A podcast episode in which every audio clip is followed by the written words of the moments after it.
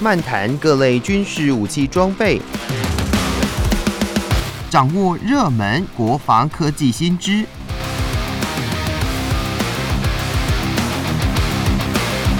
军武说早安，陪您一起领略国防知识力量。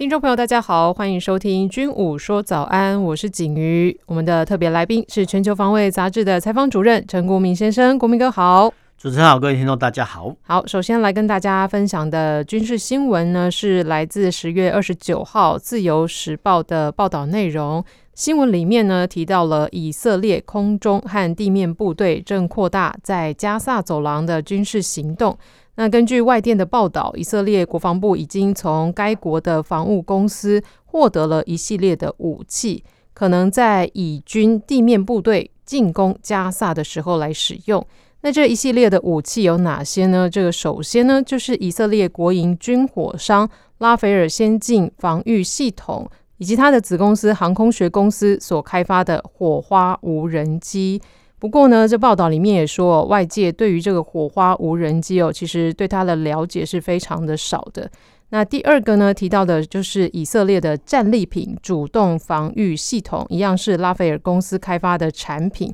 那这个系统呢，将在以军挺进加萨过程当中可以发挥重要的作用，因为它能够让反战车武器失去威力。那这种针对反战车武器的套件呢，就可以安装在以色列制造的梅卡瓦四型主战车之上。那第三个系统呢，武器系统呢，就是以军呢今年也开始接收了巴拉克主战车。那这个是梅卡瓦系列主战车的第五代。那第四个呢，也是一样是拉斐尔公司所开发的火网之弓系统。那这个是为机动部队设计的感测器，涉及装置联网作战系统。那这个系统哦，可以在识别目标之后一分钟内，将情报收集设备连接到触发器，然后发射武器。哇，这新闻这样看下来，这以色列它的这些武器系统。都是透过这个拉斐尔公司所开发的，真的是蛮厉害的哦。那接续就由国民哥来跟大家详细的来做解说。呃，我们先回头看哈，这个以巴冲突，那以巴冲突在第一阶段哈，嗯、基本上讲就是呃类似我们叫恐怖攻击哈，嗯、这个是我们从西方国家的看法。那是当然哈，以色列国防军呢开始做反击哦。那一开始的时候呢，先动用空军跟无人机哦。发射了呃六百多枚哈这个所谓的精准的弹药哈去攻击这个哈马斯，那主要是摧毁哈相关的建筑呢，让哈这个所谓哈马斯呢呃没有办法躲藏哈，用空袭第一阶段。那第二阶段呢就开始动员哈，所以动员之后我们看到新闻说，哎，你从十万哈到三十六万哦，这个所谓后备大军做什么呢？是呃用这个陆地上的兵力哦堵住哈这个防线上的缺口。那呃，不让哈这个所谓的整个加萨地区的居民哦往外逃哈。那堵住完之后呢，开始呃准备，他们在考虑说要不要派员哈进入加萨去做扫荡哈。那这个扫荡的状况来讲哈，就会比较困难。所以比较困难就是说，到底哈这个我们叫巴勒斯坦居民啊，加萨走廊居民呢，他到底要不要拿起武器？那如果说拿起武器的话，可能就被视为哈这个哈马斯的分子。但是呢。如果不拿起武器的话呢，很可能又受到所谓哈马斯极端分子的威胁，所以其实对于平民百姓来讲会比较麻烦。但是无论如何，我们来看说，整个加沙地区哦，它的地理幅员非常非常狭小，那不到三百六十平方公里，但是它的人口密度很大哦。那人口密度很大的话呢，其实啊，其实啊，如果说周边的武器呢没有办法对得上以色列的话呢，哦，那这些所谓的巴勒斯坦的或哈马斯的武装分子呢，他们会发展出其他的方式来躲避哈这个以军的攻击啊。那其中啊有一个方法就是呃挖掘地道啊，挖掘地道的话，其实啊可以让哈这样表面积哦就可以承受哈以色列空军的狂轰滥炸呢。但是这个地道系统呢呃可能相当复杂哈。那整个相当复杂的话，可能会像说呃美国在越战期间碰到的坑道战一样哈。所以其实。以色列国防军呢要进入加沙地区做扫荡的话呢，除了哈面临这个所谓坑道作战之外呢，诶，他也要面对这个所谓巷战哦。因为其实现代化的建筑呢多半是，比方说混凝土或砖砌的哦，这些的建筑样态哦，跟之前哦越战时候那个村落已经大不相同了。换句话来讲说，呃，越战时候呢，可能比如说散居的村落，那现阶段讲，因为其实我们刚才讲过了，加沙地区走廊啊，这个人口密度很大哈，大部分呢就居住在哈这个所谓水泥的建筑物里面，所以其实呃，以色列国防军要进入扫荡哈，他可能会面临到所谓的什么叫城镇作战。那城镇作战的话，基本上讲。就是短兵相接哈，除了步枪兵哈，比如说我们射程大概两百公尺到三百公尺之外呢哈，呃，任何长距离的交战武器，它的效果都会打折扣啊。譬如说战车它炮的射程可能是两千公尺或到四千公尺，但是呢，这么长的射程啊，在巷战来讲哈，基本上来讲是没有没有能能够发挥效果的哈。那没有能够发挥效果的话，其实那以色列国防军又想进去哦，那其实呃，以色列国防军呢，他们是对于人命。价值很看重的国家哈，他们就宁可哈能够运用机器去做了，就用机器去做。嗯哼，人类或军人呢，不要亲身涉险哦，不要造成伤亡哦，这个是他们的想象跟做法哈。那在这种想象跟做法之下呢，很多东西都被发明出来了。无人机哦，就是其中一个例子。那其实无人机呃，以色列早在一九八零年代就发展就完全哈。当时候呢，就是呃将无人机哦去做侦查的角色哈。那现阶段来讲呢，除了呃所谓的这个新闻是报道说火花无人机哦，那其实因为它的释出的新照片相当少哈，所以大部分的评论呢都用哈呃这个火花无人机的前一代哈，就是所谓的哈普罗哈这种无人机哦去做推演哈。那呃哈普罗这个无人机哈，基本上来讲就是类似我们的剑翔无人机，或是说我们的剑翔无人机哈，类似这个哈普罗无人机哦。那同样哈这种小型的无人机哦，它可以当做哦自杀炸弹的攻击来使用。当然哦。前面吸挂各种感测器，不管是光学的或黄暗现象呢，可以让哈这个无人机变成侦察的利器。换句话来讲呢，哦，一旦暂时呢啊发射出哈大量的这个哈普罗无人机的时候呢，哎，有部分的少部分来讲哈应该做哈侦查的动作。那大部分的无人机群哦，我们就已经讲到是机群哦，就跟呃苍蝇一样一群一群哦，就这些无人机机群呢，看到随机目标啊，就直接冲下去了，这个叫攻击型的无人机哈。所以其实。这个大概是从外界对哈这个火化无人机一般的推论哈，一般的推论，因为其实呃只要是看到说啊这个火花无人机的外形哦，其实大部分它的性能就大概那样子哦，所以其实目前是还没看到，但是呢大部分的评论都是用。哈普罗的呃下一代无人机来来这样看这个火花无人机哦，那当然这个所谓叫 ORON 电侦机哦，那除了哦做电子侦测之外呢哦，其实它也有部分的一些我们叫反制的功能。那当然呃以色列空军哦他们是称霸哦这个以巴的上空哦，所以其实呃这个电侦机来讲哈，基本上讲是当做哈我们的电子情报收集的耳目哈，这个确实是很重要哈，因为。呃，我们必须想象说，哦，虽然说哈马斯哈这个算是一个比较弱小的一些武装哈，但是他们也可能需要通讯呐，哦，那对，只要任何一个电子通讯的话，其实这些多电战机或禽兽机都能有效的接收，接收之后就赶快传回给地面的指挥中心做分析哈，看看有没有即时情报可以用哈。这个是所谓的 O R O R O N 哦这种电震剂的一些作用。那当然了，我们刚才讲过了，地面作战呢，还是要靠战车。那战车的话，其实，呃，以色列国防军呢，他们早就哈研制出所谓的梅卡瓦主战车。那这个所谓的巴拉克主战车呢，算是梅卡瓦四型的后继的机种哈。那梅卡瓦主战车有一个特色，就是说，一般哦，听众对战车的想象说，哎，前面呢有一个炮管哦，那中间有个炮塔，但是引擎呢放在后面哦，那大概是人类呢。或听众呢，大概对战车的想象就是这样子，就呃炮管在前，炮塔在中，哈，引擎发动机在后。但是呢，梅卡瓦主战车比较奇特，就是说炮管在前方，引擎也在前方，嗯、反而是炮塔在中间哦。那引擎前置的好处就是，万一啊，就是说遭受到敌人打来的炮弹或火箭弹的时候呢，啊，第一个我们叫受弹面积最多的哦，当然是战车前部嘛。那以色列国王军的想法很简单，就是说万一哈被敌方战车被敌方炮弹所命中的时候呢，哎，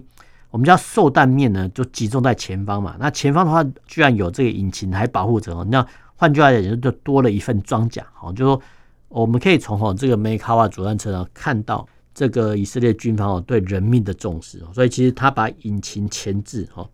这种设计来讲哦，确实是西方国家比较少见的。那当然哈，这个巴拉克主战车算是这个梅卡法四型主战车的后机系统，那加配的这个所谓战利品哦，这个战车主动防御系统。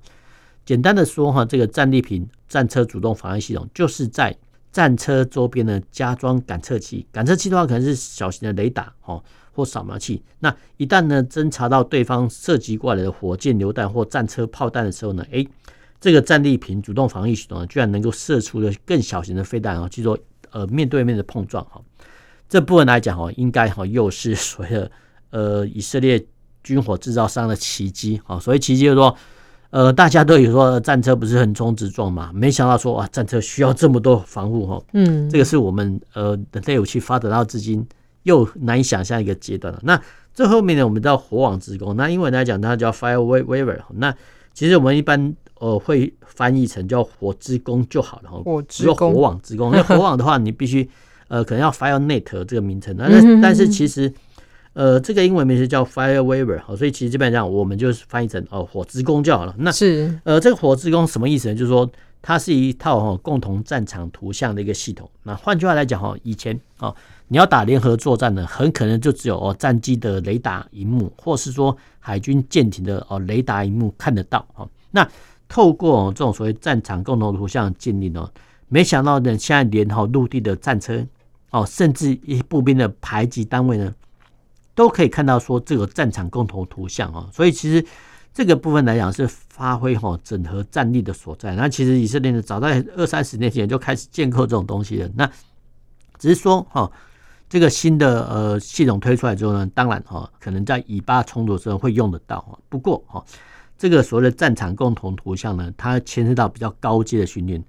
呃，过往哈，我们都以为海海空军他们是专业兵种，所以其实他们看看得懂哈，这种所谓战场共同图要怎么做，怎么跑位哈，怎么抢占位置，他们都耳熟能详哈。但是，呃，如果说呃这套所谓的战场共同图像系统要推广到陆军的话呢，哦，其实陆军的初阶的军官哦，他都必须加强他的本职学能哦，否则的话呢，呃，电子地图看不懂或电子情报资料看不懂的话，他就没有办法去指挥部队。所以其实。呃，现代化的陆军呢，可能都跟我们以前在军教片看到那个陆军的排长不太一样啊，不太一样。就是说，现代化的陆军排长很可能要必须，他们必须要非常非常熟悉这种所谓电子情报、电子地图的判读。那之后呢，赶快做出相关的决策哈，让呃基层的班兵哈去执行。所以其实现代化的陆军官哦，他们也不好做，所以不好做就是他们要学的很多哈，因为。你要学的很多呢，你才能跟海空军还有其他支援兵力做联动啊。你可能要呼叫，比如说后勤支援啊，或者说火炮支援啊。那一旦你看不懂哦相关的数据的话，其实啊，你不要说指挥部队啊，连好这个呃战场的友军支援你都呼叫不到。所以其实现代化的军官不是那么好做。所以其实我们之前讲过说，你不要以为哈现代军官都不读书，没有，现代化的军官都要更读的书要可能要比军事品要更多，否则的话呢，他没有办法适应现代化的战场。嗯嗯，没错。哎，那像前面这边提到这个火之弓，所谓的战场共同图像，是指比如说这个该国的陆海空军，如果在战场上战况打到哪里的时候，都可以透过这个图像来看。对，这个还真的是一个蛮蛮神奇的，嗯、就是说我们呃，可能不不管是打手机游戏啦，或者说呃，你去呃游乐场哦打这种游戏哈，都看战略游戏啊，你不会看到方格子方格子这样啊，我们下定指令就好，没有错哦。嗯战场共同图像呢，就大概是类似这个特性的。不过哦，这个战场共同图像呢，有一个先决条件，说，哎，大家的通讯跟影像呢能够互通哦，就是说我看得到的一些影像，就跟你看得到一样哈。嗯嗯。战车战车排排长看到的影像，跟哦战机飞行员看到影像一模一样哈。对。那要达到即时联动哦，这就牵到非常非常复杂化的，我们叫构联，就是你要构成联络，或是说。呃，三军之间什么协调哦？这不是单纯的影音协调，是包含影像的协调。对，那这个影像协调的建制哦，都需要很多后勤的资源。那这个后勤资源呢，就是我们讲的直通电军的能量够不够？哦，那其实呃，各国早就在走这一段了。那我们哦，可能还有待加强。是，而且这个还有牵涉到所谓的定位系统哦。就是那个整个卫星定位、定位通讯，还有影像传输，而且还要即时影像传输能力哦。还有甚至呢部分呢还可以容纳影音文字资讯哦，这个叫我们一般来讲叫所谓军网的建构。是，那军网军网就是这个样子。哇，那这个是目前很多国家都有在做这个部分。呃，很多国家早就有了，哦，那只是说我们很少去现代化的部分比较慢，嗯，知道吗？那其实这个是现代化陆军都要配备这样子，否则的话呢，陆军在现代战场上呢没有生存的空间。是是。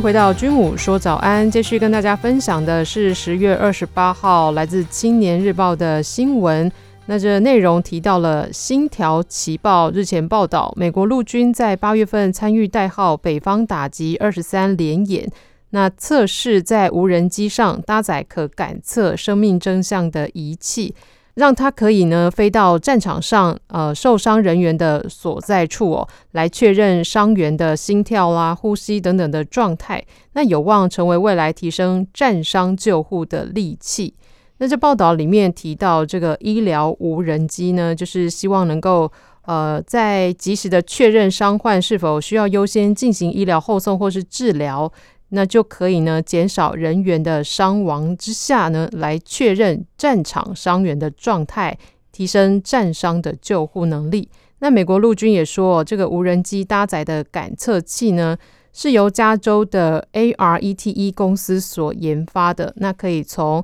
三十到一百五十尺之外来感测穿着防弹衣的伤员他的生命真相。不过就这个呃新闻来看哦，其实。呃，我会想到说，有一些战争电影啊，在战场上，其实像医官啦，或是医护兵，其实他的人数非常的少，所以他是也是透过这样子的一个状态下来研发这个无人机，呃，就是提升这个人员的减少伤亡状态嘛。呃，我们先想象，就是说，呃，让听众哈去想象说，我们呃在战争电影中看到一些我们叫救护兵的样态，那通常啊是说，哎，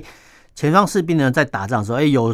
部分的伤员，然后他呼叫说：“啊，Mayday，或者是医护兵哈。”那这个医护呢，很英勇的哈，就背着急救包去上去哦，做包扎哈。所以其实从哈这个战争电影哦，从二次大战到现在都一样哦。那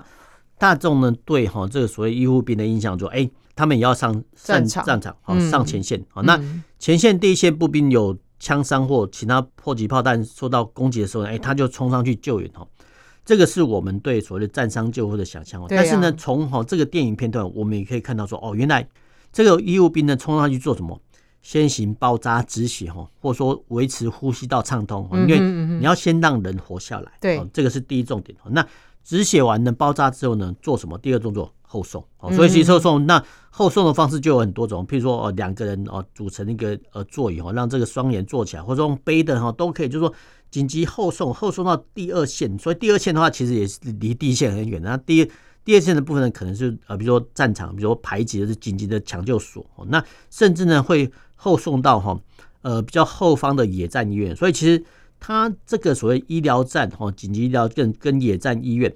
它都是有设定等级的。譬如说啊，比如说。连级的官兵呢，可能只有医疗站哦；那营级的官兵呢，可能有野战的救护所。那到了团级或呃师级呢，才有哦这个所谓野战医院的设置哦。所以其实整个医疗体系呢，都是逐步逐步的。就是说第一线的话，当然就是做简单的哦，一些包扎止血或维持呼吸道畅通啊。那之后呢，赶快呢抢救伤员哦。所以其实野战医院呢，通常会到后面第三或第四道等级哦才会设置哦。那呃这个等级的话，其实我们又可以看到说，哎。医护兵居然这么重要呢？那能不能哈，就说哎，在每一个连队呢，就配备更多一点医护兵哦？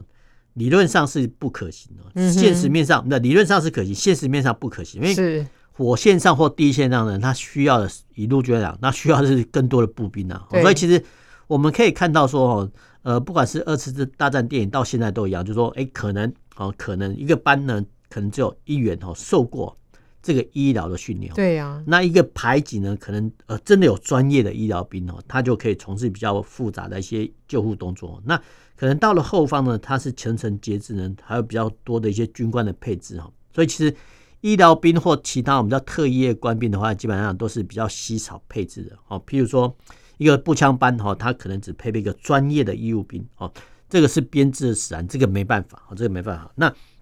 但是呢，因为都现代化的医疗呢很复杂哈，那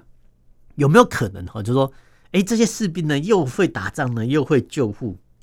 这个当然是理想，所以其实我们现在的话的军队也在推呃有什么呃 EMT one、EMT two 哈这种紧急救护的能量哦，就是说让哈这些能够上战场的步兵呢先行具备初步的我们叫自救的能量哦，先不要说救人啊，就说自救哈，就说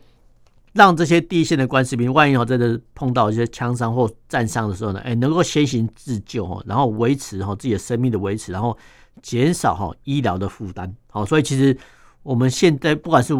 我们陆军或其他国家都一样哦，在推这种所谓的战伤救护，就说你除了要会打仗之外呢，你还有最基本的一些医护的常识哈。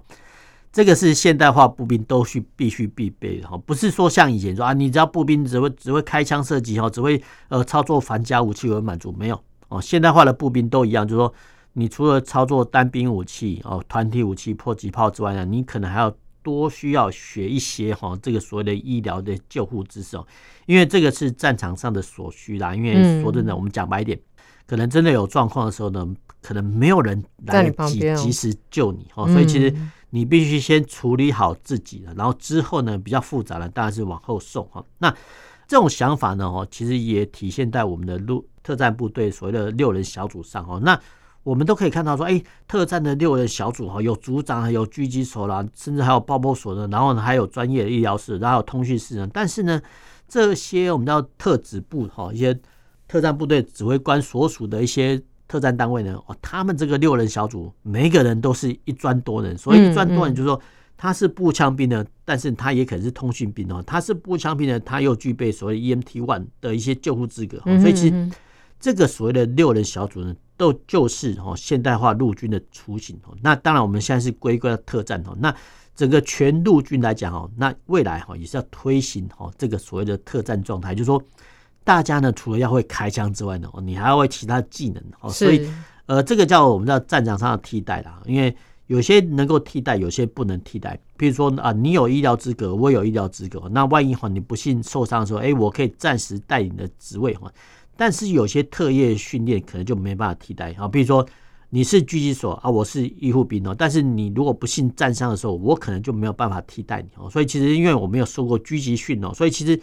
现连现代化的步兵的配置它都那么复杂哦，何况是更专业的单位啊。所以其实呃，你不要小看哈这个医疗医疗，那其实医疗的行为说真的是蛮复杂的哦。那医疗行为其实我们再回归到正题，就是说哎。不管是呃有没有无人机的发展哦，就是说在战场上受伤的官兵哦，那医疗兵冲上去之后，一定是先做紧急处置，那之后呢再做哦所谓战伤评估啊，通常是会往后送啊。那这个是以前医疗兵的动作，但是呢，这个新闻比较有趣的是说，哎，这个医疗连的官兵呢操作这个无人机呢，啊不用连医疗兵都不用，直接派哈这个无人机哦飞到。第一线呢，去看看说，哎，用无人机去看看这个伤员的状况呢。那当然哦，呃，这是一种新的想法。所以新的想法就是说，哎，